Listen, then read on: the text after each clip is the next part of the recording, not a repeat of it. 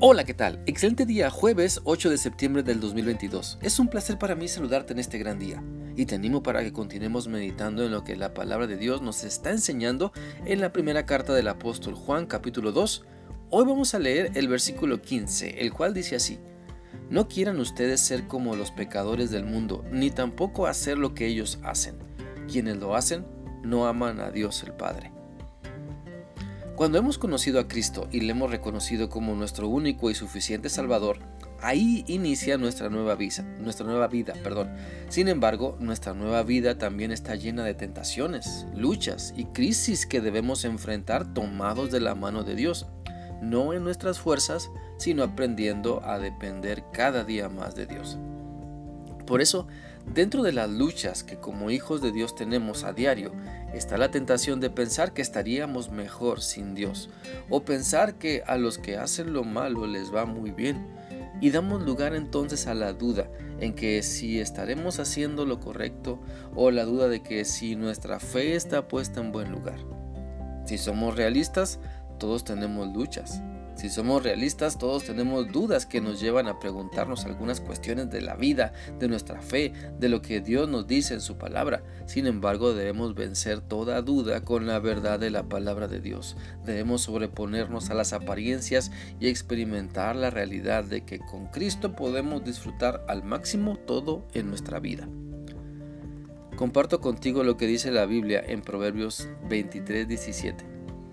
No tenga tu corazón envidia de los pecadores, antes persevera en el temor de Jehová todo el tiempo. Mira, demasiadas veces nos dejamos engañar por las apariencias y pensamos que les va muy bien a los que hacen el mal. Pero no caigamos en el engaño de pensar que les va bien al que mal obra, sino que seamos valientes para perseverar en el temor de Dios, sabiendo que vivir bajo su voluntad nos trae siempre las mejores eh, consecuencias, los mejores resultados.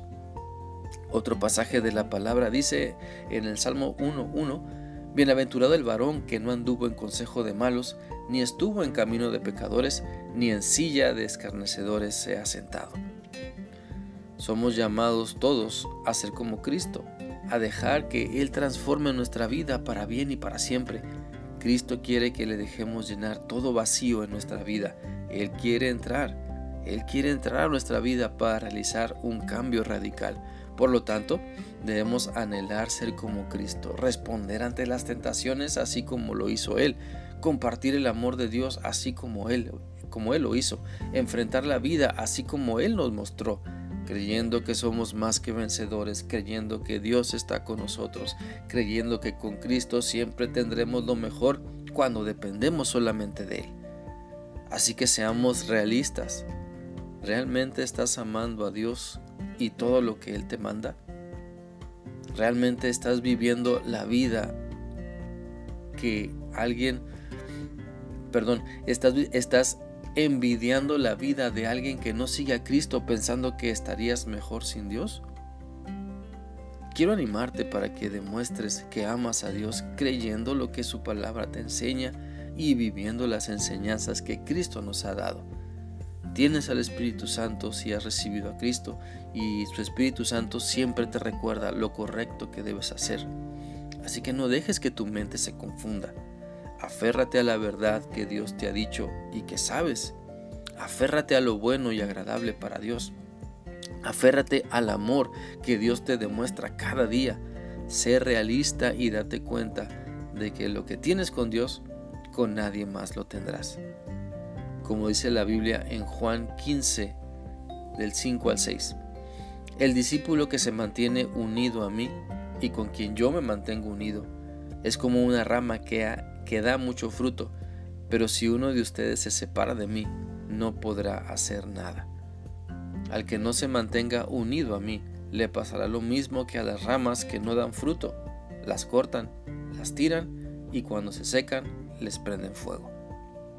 Te animo entonces para seguir confiando en Dios, a no dejarte asombrar por lo malo, a no querer desviarte y perderte en la perversidad. Sigue a Cristo, no te sueltes de Él y disfruta, disfruta todo lo que Dios ha preparado y planeado para ti.